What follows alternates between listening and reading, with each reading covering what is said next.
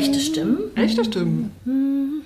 Hallo, hier sind wieder echte Stimmen, der Berliner Selbsthilfe-Podcast. Heute haben wir Karin Stötzner hier als Gästin. Sie ist eine derjenigen, die bei den Anfängen der Selbsthilfe in Berlin dabei war. Außerdem war sie Patientinnenbeauftragte und aktuell ist sie noch stellvertretende Sprecherin des Koordinationsausschusses der Patientenvertretung als Vertreterin der DAGSHG. Das ist der Deutsche Arbeitsgemeinschaft Selbsthilfegruppen e.V. Ja, Karin, magst du dich erstmal nochmal selber von deiner Warte her aus vorstellen? Mache ich gerne. Also, ich bin äh, von Hause aus Soziologin, bin jetzt fast 72 Jahre alt. Das muss man bedenken bei dem, was man jetzt hier hört. Ähm, und ich war 30 Jahre lang die Leiterin von Seekes. Das heißt, ich kann mit Fug und Recht behaupten, dass ich die Geschichte der Berliner Selbsthilfe ganz gut überblicke. Vielleicht das erstmal für den Anfang. Dankeschön. Ja, gleich mal für den Anfang. Du hast ja deine Draufsicht auf die Selbsthilfe in Berlin. Alle Welt spricht ja jetzt von ChatGPT und der künstlichen Intelligenz. Und da habe ich natürlich auch mal ChatGPT gefragt, wie die Geschichte von Sekes Berlin ist. Und da kam folgende Antwort. Die Geschichte von Sekes Berlin geht auf die 1980er Jahre zurück. In dieser Zeit gab es in Berlin eine wachsende Nachfrage nach Selbsthilfeangeboten, insbesondere im Bereich der psychischen Gesundheit. Um diese Nachfrage gerecht zu werden, wurde Sekes Berlin als Projekt von der Senatsverwaltung für Gesundheit, Pflege und Gleichstellung ins Leben gerufen. Seit seiner Gründung hat Sekes Berlin das Ziel, die Zusammenarbeit und den Austausch zwischen Selbsthilfegruppen und professionellen Einrichtungen zu fördern und die Sichtbarkeit und Akzeptanz von Selbsthilfe in der Öffentlichkeit zu erhöhen. Dazu gehört auch die Vermittlung von Informationen und Kontakten, die Unterstützung bei der Gründung von Selbsthilfegruppen und die Durchführung von Fortbildungen und Veranstaltungen. Seges Berlin hat sich in den letzten Jahren als wichtiger Ansprechpartner für Selbsthilfegruppen und Einzelpersonen etabliert, die sich für Selbsthilfe interessieren. Es ist eine wichtige Ressource für die psychische Gesundheit in Berlin und trägt dazu bei, dass Menschen die Unterstützung und die Ressourcen erhalten, die sie benötigen, um ihre Gesundheit und ihr Wohlbefinden zu verbessern. Was würdest du dazu sagen? Was ist deine Sicht auf die Dinge? Meine Güte, da muss man erstmal wirklich wahnsinnig tiefe Luft holen, weil das ja ein super Text ist, der in der Tat in sauberen, wirklich schönen Sätzen sagt, was Sekis macht und tatsächlich einen Bezug nimmt auf die Geschichte. Aber es gruselt mich gleichzeitig, wenn man realisiert, dass ein Computer diesen Text geschrieben hat. Gut, wir haben alle an diesen Texten geschrieben, weil die haben das ja auch nur zusammengesammelt aus Dingen, die wir ins Internet gestellt haben aber trotzdem ist es ein bisschen erschreckend, weil es fast so gut klingt. Aber ich würde trotzdem natürlich an der einen oder anderen Stelle die Geschichte noch ein bisschen anders erzählen. Soll ich das mal machen? Das würde mich freuen. Dann machen wir es mal so. Das wichtigste, die wichtigste Information, glaube ich, ist, in der Tat ist Sekes in den 80er Jahren entstanden. Das müssen Sie sich einfach mal vergegenwärtigen. Das ist die Zeit vor den Computern zumindest in der Massenverbreitung, die Zeit vor dem Internet, die Zeit vor den Handys. Das äh, kann man, wenn man jetzt so damit lebt und es so selbstverständlich empfindet, dass wenn man irgendwas sucht, geht man ins Internet und hat es sofort, das gab's eben nicht. Und das ist ein gesellschaftlich gravierender Unterschied für unser Thema. Denn Sikis und die Selbsthilfebewegung ist entstanden als äh, äh, Reflex oder als Teil der sogenannten neuen sozialen Bewegungen, die in den 70er Jahren nach 68 ähm, begonnen hatten, ähm, alles was etabliert war, was Bestand war, was überkommen war, was bestehend war, erstmal in Frage zu stellen. Das ist die Zeit der Jugendbewegung, der Häuserkämpfe, der Frauenbewegung. Die schwulen und die lesbischen Frauen haben äh, begonnen, ihre Interessen zu vertreten. Kinderläden sind entstanden. Eltern haben gesagt, wir wollen nicht uns von einem kirchlichen Träger vorgeben lassen, wie wir unsere Kinder erziehen. Äh, Menschen, die in Heimen gelebt haben, haben sich versucht zu befreien von diesen autoritären Regimen in Pflege, also in, in Jugendheimen. Ähm, die Umweltbewegung äh, ist entstanden. Ich, also von meinem Gefühl her hatte zu dieser Zeit fast die Hälfte der Leute diesen gelben Aufkleber auf ihrem Auto, Atomkraft, nein, danke. Also das heißt, da war die Gesellschaft durchzogen von unendlich vielen Leuten, die sich auf den Weg gemacht haben, ihre eigenen Interessen, ihre eigenen Anliegen, das, was sie selber wollen vom Leben, von der Einrichtung, zum Beispiel in der Schule, oder in den Unis natürlich, das war ja auch ein wichtiges Aktionsfeld. Oder in der Stadtplanung, in dem Wohnumfeld. Ihre eigenen Interessen äh, zusammenzutragen und zu sagen, so, wir wollen mitmischen. Wir wollen, dass ihr uns in der Politik, in den Institutionen hört und wir wollen mitreden. Und dieses Grundgefühl und diese äh, sehr starke Verbreitung von individuellem Engagement, das sich zu gesellschaftlichen Bewegungen zusammengetan hat, das war wirklich prägend für die 80er Jahre. Die waren eine Reaktion auf davor sehr autoritäre Strukturen in Schulen, Unis, überall und haben tatsächlich, denkt man nur an die Frauenbewegung, wirklich viel weggewischt in diesen Jahren. Äh, und dieses Moment von Selbstbestimmung und Neuorganisation der Leb des Lebens, also in Wohngemeinschaften oder in Landkommunen, was auch immer es damals alles gab. Also diese Bewegung zu sagen, wir äh, wollen von dem, wie wir sind, was wir kennen, was wir, wie wir leben wollen, wollen wir auch, dass die Politik das zur Kenntnis nimmt und berücksichtigt. Das war in der Gesellschaft wesentlich verbreiteter, als es jetzt ist. Und die, aus dieser Vielfalt von Thematisierungen, wir wollen uns selber organisieren, wir wollen uns das nicht von irgendwoher sagen lassen, sind eben auch äh, Gruppen von Betroffenen entstanden, die sehr individuelle, einzelne Probleme hatten. Also jetzt nicht nur das Großthema Umwelt oder das Großthema Frauenrechte, sondern auch ganz kleine äh, individuelle Anliegen, eben die seelische Gesundheit, was eben in dem Beitrag da auch genannt wird, Menschen mit Depressionen, äh, mit, mit Ängsten oder eben auch mit speziellen Krankheiten, die also zum Beispiel seltene Erkrankungen oder chronische Erkrankungen auch, die nicht selten sind, die aber mit dem, wie sie Erfahrungen im Gesundheitswesen machten, sehr alleine waren und dann gesagt haben, ich muss mal fragen, wie es den anderen eigentlich geht, die das auch haben. Da muss man wissen, dass dieses Verhältnis zu nicht nur Institutionen, sondern auch zu Ärzten noch immer ein sehr hierarchisches war damals. Das die berühmte äh, Götter, die berühmten Götter in Weiß haben eben gewusst, wie sich chronisch Kranke zu verhalten haben, welche Medikamente sie zu nehmen haben oder dass psychisch Kranke gegebenenfalls auch mit Zwangsmaßnahmen beglückt werden müssen. Und dieses sich zusammentun auf der Ebene von gleicher Betroffenheit, ach, da ist ja jemand, der, dem geht's genauso, der hat sich genauso über Ärzte geärgert oder der will auch endlich mal mit diesem und jenem Medikament aufhören, die haben sich zusammengefunden und haben gesagt, so, wir gucken mal, was wir eigentlich wollen und wie wir damit umgehen. Und dann eben Forderungen, nicht nur an die Politik, sondern eben zum Beispiel auch an Krankenhäuser, an Ärzte gestellt und sagt, hört doch mal ein bisschen hin, wie wir eigentlich leben und was diese, äh, das, was ihr uns an Behandlungsmöglichkeiten gebt, was das mit uns macht. Und da muss man eben wissen, damals, und deswegen habe ich das am Anfang gesagt, gab es keinen Computer und kein Internet. Das heißt, die die Ebene des unmittelbaren Erfahrungsaustauschs zwischen denen, die das gleiche Thema hatten, das gleiche Anliegen, die gleiche Sichtweise, war damals äh, eine ganz existenziell neben dem öffentlichen Wissen oder gegen, gegenüber dem professionellen Wissen. Und dieses Bündeln von individuellem, betroffenen Wissen oder Wissen aus Erfahrung ähm, hat man dann ziemlich massiv und dafür waren eben diese Selbsthilfekontaktstellen, wie Sikis eine von den ersten war, als Vernetzungsstelle. Mit diesem gebündelten Wissen konnte man dann eben auch tatsächlich Anregungen ins Gesundheitssystem oder ins Schulsystem oder ins Wohnumfeld, ins Erziehungssystem geben und sagen, so, wir haben die und die Erfahrung und wir wollen aber auch die damit einbringen.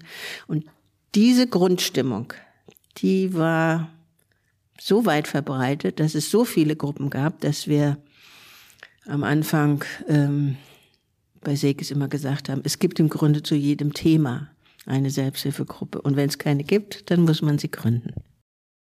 Ja, danke schön. Das war ja jetzt schon eine ganze Menge. Ich würde gerne noch mal zurückkommen zu der Gründung an sich, die vor knapp 40 Jahren war. Hier steht ja drinne, dass es von der Senatsverwaltung für Gesundheit, Pflege und Gleichstellung ins Berlin ins Leben gerufen wurde. Würdest du sagen, ja, stimmt? Oder wie würdest du das beschreiben?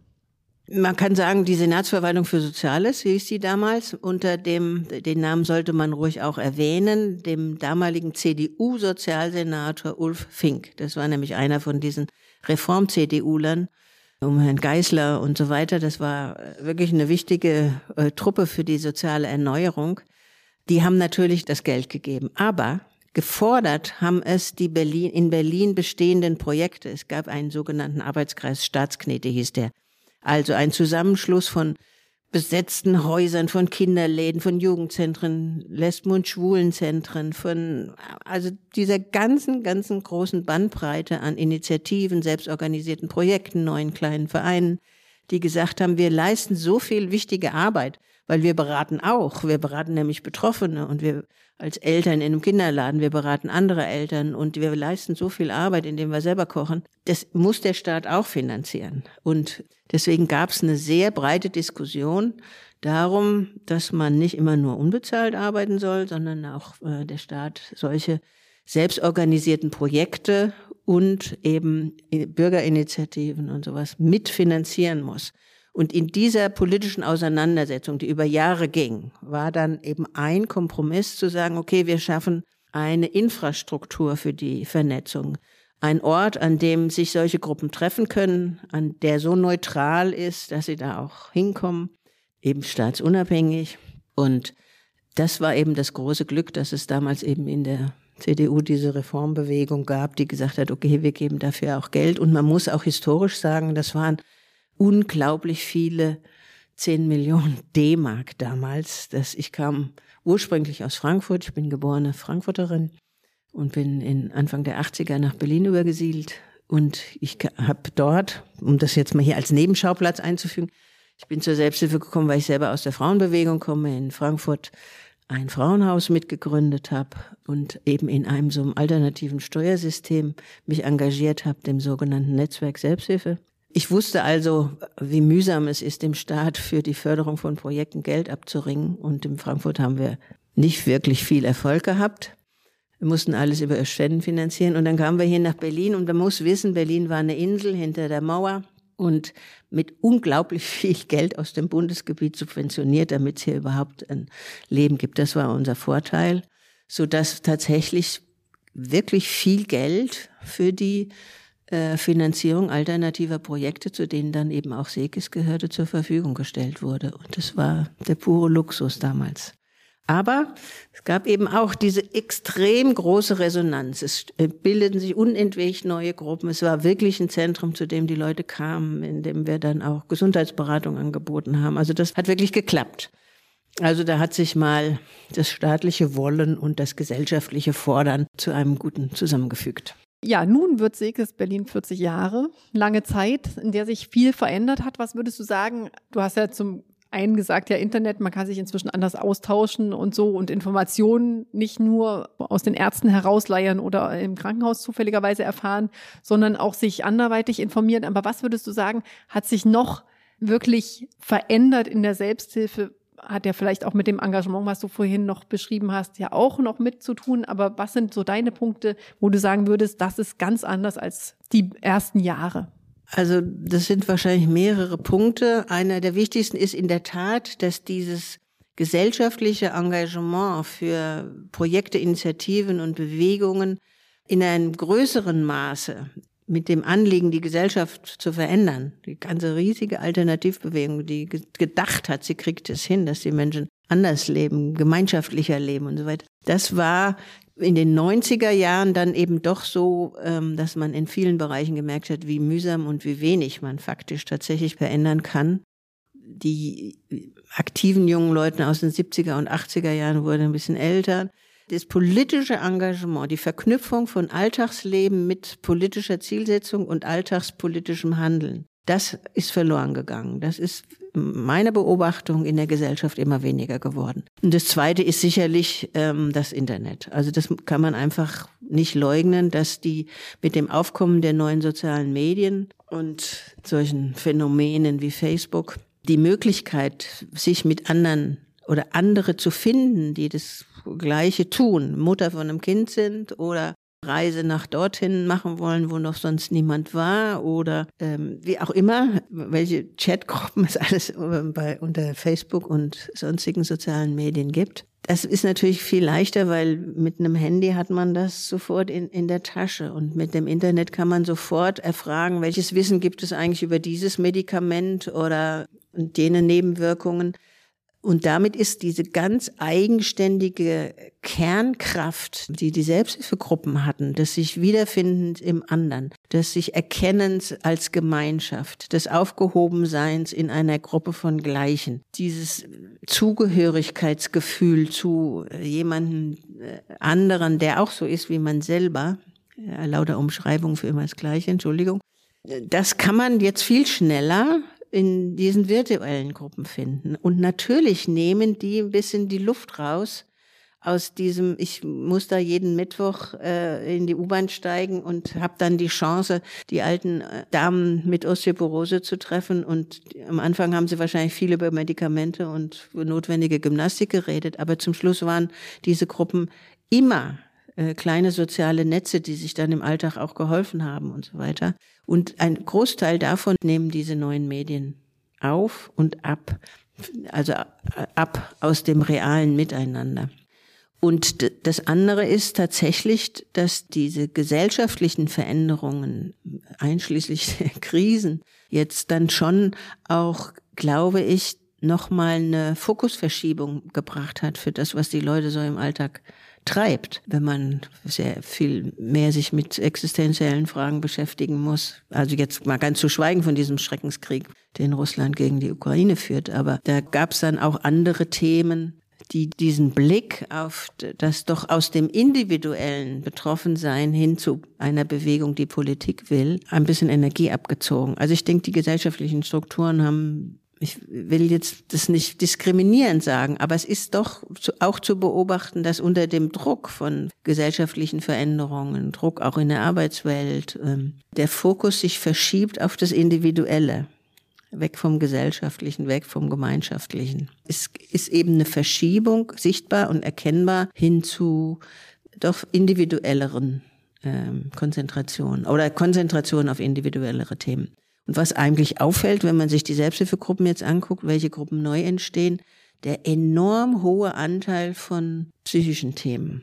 Also die Neugründungen im Bereich Depression, die Neugründungen im Bereich Angst und Depression, Angst und Panik, äh, Borderline-Störungen, ähm, die sind enorm. Also das war immer ein wichtiger Anteil, aber es war, früher waren es die Krankheiten und die chronischen Krankheiten die die Menschen dann sich haben zusammenfinden lassen in Organisationen, die heute anerkannte Patientenorganisationen sind. Aber es war ein bisschen ausgewogener, auch zu den sozialen Themen, dass ältere Leute gesagt haben, wir wollen irgendwie eine Form finden, dass wir uns im Alltag äh, helfen können, gegebenenfalls auch beim Einkaufen und beim Garten. Ähm, also soziale Fragen waren auch viel stärker vertreten, während wenn man jetzt hinschaut, und das muss man in Verhältnis setzen zu dem, wie die Gesellschaft im Moment tickt, ist anscheinend der seelische, der psychische Druck doch eins von den Schwerpunktthemen. Das fällt mir auf. Du hast jetzt viele Sachen gesagt, die sich jetzt geändert haben. Gibt es denn auch Sachen, wo du sagst, das ist noch genau wie vor 40 Jahren? sozusagen das Alltägliche, wenn Gruppen sich treffen. Also es gibt ja zum Beispiel Gruppen, die sind unglaublich kontinuierlich, wie die anonymen Alkoholiker zum Beispiel. Die haben feste Rituale, klare Regeln, hohe Verbindlichkeiten und das ist ein Phänomen dass diese Prinzipien so funktionieren, Gemeinschaften zu bilden, die Leute beieinander zu halten, ihnen bei ihrer Genesung zu helfen. Ich denke, das, das ist geblieben. Auch dieses, der positive Effekt des sich Wiedererkennens im anderen mit dem, im Gleichen und dadurch Bestätigung und Kraft zu finden. Es ist zum Glück geblieben und gleich geblieben die Anerkennung der Gesellschaft für dieses Engagement weil hinter dem individuellen Engagement in den einzelnen kleinen Gruppen ist ja auch ein großes gesellschaftliches Engagement in der Interessenvertretung gewachsen dazu. Nehmen wir die Beispiele chronische Erkrankungen, Rheuma, Parkinson, MS, äh, Diabetes. Die Menschen haben sich zusammengetan, haben in Gruppen ihre Erfahrungen zusammengetragen und haben dann gesagt, wir wollen aber andere Medikamente, wir wollen andere Behandlungsmethoden, wir wollen früher in Studien eingebunden werden und so weiter und haben diese Interessen in die Politik, in die Fachgesellschaften zu den Ärzten getragen.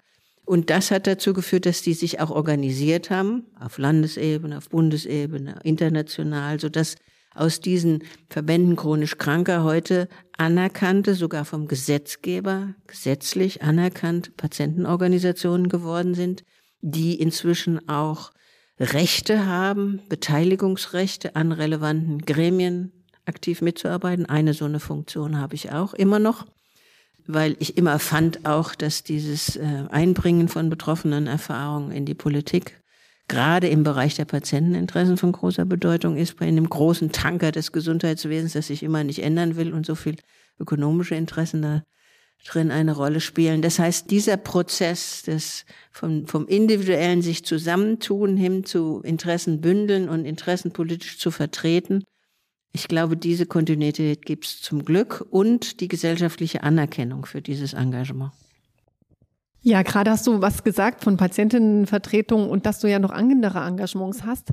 Ähm, Im November war ich bei einem Vortrag von dir. Da hattest du nochmal gesagt, du würdest gerne Werbung dafür machen, für äh, die Vertretung, da wo du als stellvertretende Sprecherin tätig bist, also bei dem Koordinierungsausschuss der Patientenvertretung. Ja, und ich dachte mir, das ist ja eigentlich äh, super. Im Podcast hören ja äh, verschiedene Leute zu, die sich für Gesundheitsthemen interessieren und vielleicht auch engagieren. Und da dachte ich, dann könnte ich dir ja auch ein kleines Forum geben. Was hältst du davon? Gute Idee. Werbung für die Interessenvertretung von Patientenanliegen muss man unbedingt machen. Also, wir haben als Initiativen im Bereich der Selbsthilfe tatsächlich es geschafft, über die Verbände chronischer Erkrankungen, über die Bündelung in Dachverbänden den Gesetzgeber dahin zu bringen, dass er den Patientenverbänden, zum Beispiel chronisch Kranken, Rechte einräumt bei Gesetzgebungsverfahren und vor allen Dingen aber in Gremien mitzureden, die die Gesundheitspolitik gestalten. Und eines der wichtigsten Gremien auf der Bundesebene ist der sogenannte gemeinsame Bundesausschuss. Das heißt, unser, in unserem Gesundheitswesen ist, wie Sie alle wissen, bilden die gesetzlichen Krankenkassen auf der Basis eines solidarischen Umlagesystems über Beiträge die wichtigste Grundlage für eine doch sehr gerechte, sehr moderne, sehr gute Gesundheitsversorgung in Deutschland ab.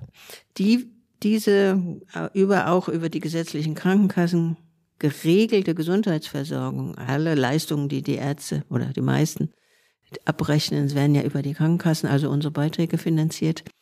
Die kann, diese Leistung kann der Gesetzgeber regeln, macht er auch in vielen einzelnen Gesetzen. Aber die einzelne Ausgestaltung, zum Beispiel zu Qualitätssicherung im Krankenhaus, über wie muss die Notfallversorgung eigentlich sinnvoll geregelt werden, wenn, wenn die akute Notfallversorgung, wenn man Herzinfarkt hat und dass diese Versorgung äh, wohnortennah, zielgenau durch gute professionelle Pflegekräfte, Ärzte und so weiter geregelt wird. Solche Fragen, wie setzt man das dann in der Praxis um? Das macht der gemeinsame Bundesausschuss. Also äh, wirklich große Bereiche werden da geregelt, zum Beispiel, was wir jetzt gerade diskutiert haben, die äh, häusliche Intensivpflege für Menschen mit sehr schweren Behinderungen. Viele von denen wollen nicht in Heime, sondern wollen die Versorgung durch Pflegekräfte zu Hause und mit Unterstützung der Angehörigen. Das ist eine Kassenleistung, aber natürlich rangelt man sehr stark um die Ausgestaltung dieser Leistungen. Und das ist zum Beispiel nur eins von vielen, vielen Themen, an denen das wichtig ist, dass die Betroffenen dann da sagen, Vorsicht, wenn ihr das so regelt, dann führt das dazu, dass doch viel mehr behinderte Menschen in, in Heimen leben müssen. Wir müssen das anders regeln. Oft hat die Sicht der Betroffenen aus ihrer Alltagserfahrung einen sehr wichtigen Einfluss auf die Gestaltung von solchen Leistungsprozessen. Und deswegen macht es Sinn, dass diejenigen, die sich in Selbsthilfe engagieren, doch überlegen, ob sie sich nicht auch in solchen Gremien einbringen wollen. Zum Beispiel jetzt gibt es im gemeinsamen Bundesausschuss einen Ausschuss, der sich mit den Folgen der Corona-Pandemie beschäftigt. Wie Sie bestimmt wissen, gibt es dieses Phänomen von Post- und Long-Covid, also eine sehr, sehr starke Belastung von Menschen durch chronische kognitive Störungen, äh, Konzentrationsstörungen bis hin zu diesem chronischen Fatigue-Syndrom. Das beeinträchtigt die Menschen sehr, aber es gibt keine gescheiten Hilfen und deswegen haben die Initiativen, die Politik bewegt, dafür doch jetzt endlich mal neue Versorgungsformen zu finden, bessere Versorgungsformen zu finden. Und das ist zum Beispiel ein Gremium, in dem auch die betroffenen Verbände zu diesen Erkrankungen aktiv mitarbeiten. Und dazu gibt es eben fast zu jedem Thema äh, die Möglichkeit, in solchen Gremien mitzuarbeiten. Deswegen, wenn Sie aktive, mutige, neugierige, aktive in einer Selbsthilfegruppe, zum Beispiel zu bestimmten Erkrankungen sind, melden Sie sich bei SEKIS. Die wissen, welche Gremien es gibt, wie man mitarbeiten kann, wo man sich melden muss. Zum Glück haben wir inzwischen auch gute Aufwandsentschädigungen für solche, solches Engagement. Man muss das nicht ehrenamtlich ohne Bezahlung machen. Wir haben Unterstützung durch Professionelle, die uns als Stabsstelle bei solchen Vorhaben auch unterstützen dass wir gute Anträge stellen können. Also aufmachen und sich bei Sekis melden und nach Beteiligungsmöglichkeiten zur besseren Vertretung von Patienteninteressen wenden. Ja, wer dann noch weitere Informationen haben will, findet ein paar Links dazu in den Show Notes. Jetzt erstmal nochmal wieder zurück zu dir, Karin. Wir stellen hier im Podcast immer die gleiche Frage. Wenn du deinem Weg in die Selbsthilfe einen Titel einen Buchtitel oder etwas ähnliches geben würdest oder würdest einen Aufsatz äh, schreiben, ja, der Titel, wie würde der lauten? Ein interessantes, spannendes, bewegtes Leben mit, mit einem super Austausch mit Leuten. Ich war immer sehr glücklich unter den vielen Menschen, die sich engagieren wollten und zusammenkommen wollten. Das auf einen Begriff zu bringen, ist echt nicht so einfach. Mir lag immer sehr am Herzen, mich einzusetzen dafür, dass Selbstbestimmung und Selbstorganisation in der Gesellschaft einen ganz zentralen Platz haben muss. Autonomie und ähm, die Möglichkeit, eigene Anliegen auch politisch zu verwirklichen. Naja, es muss irgendwie sowas sein wie vom Glück, sich im anderen, im Gleichen wiederzufinden und gemeinsam in die Welt zu gehen. Irgendwie sowas, aber muss man sprachlich natürlich noch ein bisschen besser machen, aber das wäre im Grunde das, was, was mich bewegt. Äh, meine letzte Frage wäre noch, liebe Karin, hast du noch was, was du der Selbsthilfe gerne mit auf den Weg geben würdest, nachdem du die so, schon so lange begleitet hast? Ich, ja, natürlich ist es, hört sich das anmaßend an, aber dass, dass man nicht, man muss jetzt, glaube ich, den neuen Gruppen und denen, die wissen, was es ist, sich aber doch nicht darin engagieren, nochmal sagen, es lohnt sich. Es lohnt sich, mit realen Menschen zu treffen. Die reale, konkrete Begegnung mit den anderen ist tausendmal mehr als das virtuelle. Und ich hoffe, dass viele Leute wieder die Lust und die Kraft und die Energie dafür finden, von diesen sich leicht begegnen im Virtuellen, auch wieder zu, zum Realen zurückzufinden. Und äh, was ich auch schön fände, wenn aus dem Miteinander in den einzelnen Gruppen auch, auch wieder mehr ein Zugehen auf die Gesellschaft, ein gemeinsames Zugehen auf die Gesellschaft entstehen könnte mit dem Anliegen, gemeinsam was zu verändern. Ähm, diese Welt so, wie sie ist, da kann man wirklich an vielen Stellen nochmal den Spaten ansetzen und sagen, das und jenes wollen wir doch anders haben. Und gemeinsam geht's einfach wirklich besser. Und dieses zu einer Initiative zu gehören, die gemeinsam was will und vielleicht das eine oder andere schafft und dann gemeinsam den Frust aushält über das, was sie nicht schaffen, ist Glück. Vielen lieben Dank. Danke für das Interview, Karin. Ähm, hat Spaß gemacht. Vielen Dank, dass ihr unserem Podcast zugehört habt. Wir hoffen, dass ihr wertvolle Einblicke und Inspirationen mitnehmen konntet. Hier noch einmal eine kurze Zusammenfassung zur Patientinnenbeteiligung beim GBA, dem gemeinsamen Bundesausschuss. Im gemeinsamen Bundesausschuss geht es darum, wie die gesetzliche Krankenversicherung in Deutschland organisiert wird. Die Mitglieder des GBA sind Vertreterinnen von Krankenkassen, Ärztinnen und Patientinnen. Die Patientinnenbeteiligung im GBA bedeutet, dass auch Patientinnen bei Entscheidungen über medizinische Leistungen mitreden können. Durch die Einbeziehung dieser Perspektiven sollen die Entscheidungen im Gesundheitswesen näher an den Bedürfnissen und Erfahrungen der Patientinnen orientiert werden. Als Patientinnenvertretung habt ihr die Möglichkeit, eure Erfahrungen, Meinungen und Bedürfnisse einzubringen und somit aktiv an den Entscheidungen im Gesundheitswesen mitzuwirken. Karin Stötzner hat in dieser Podcast-Folge dazu ermuntert, gemeinsam dafür zu sorgen, dass eure Stimme im Gesundheitswesen gehört wird. Echte Stimmen? Echte Stimmen.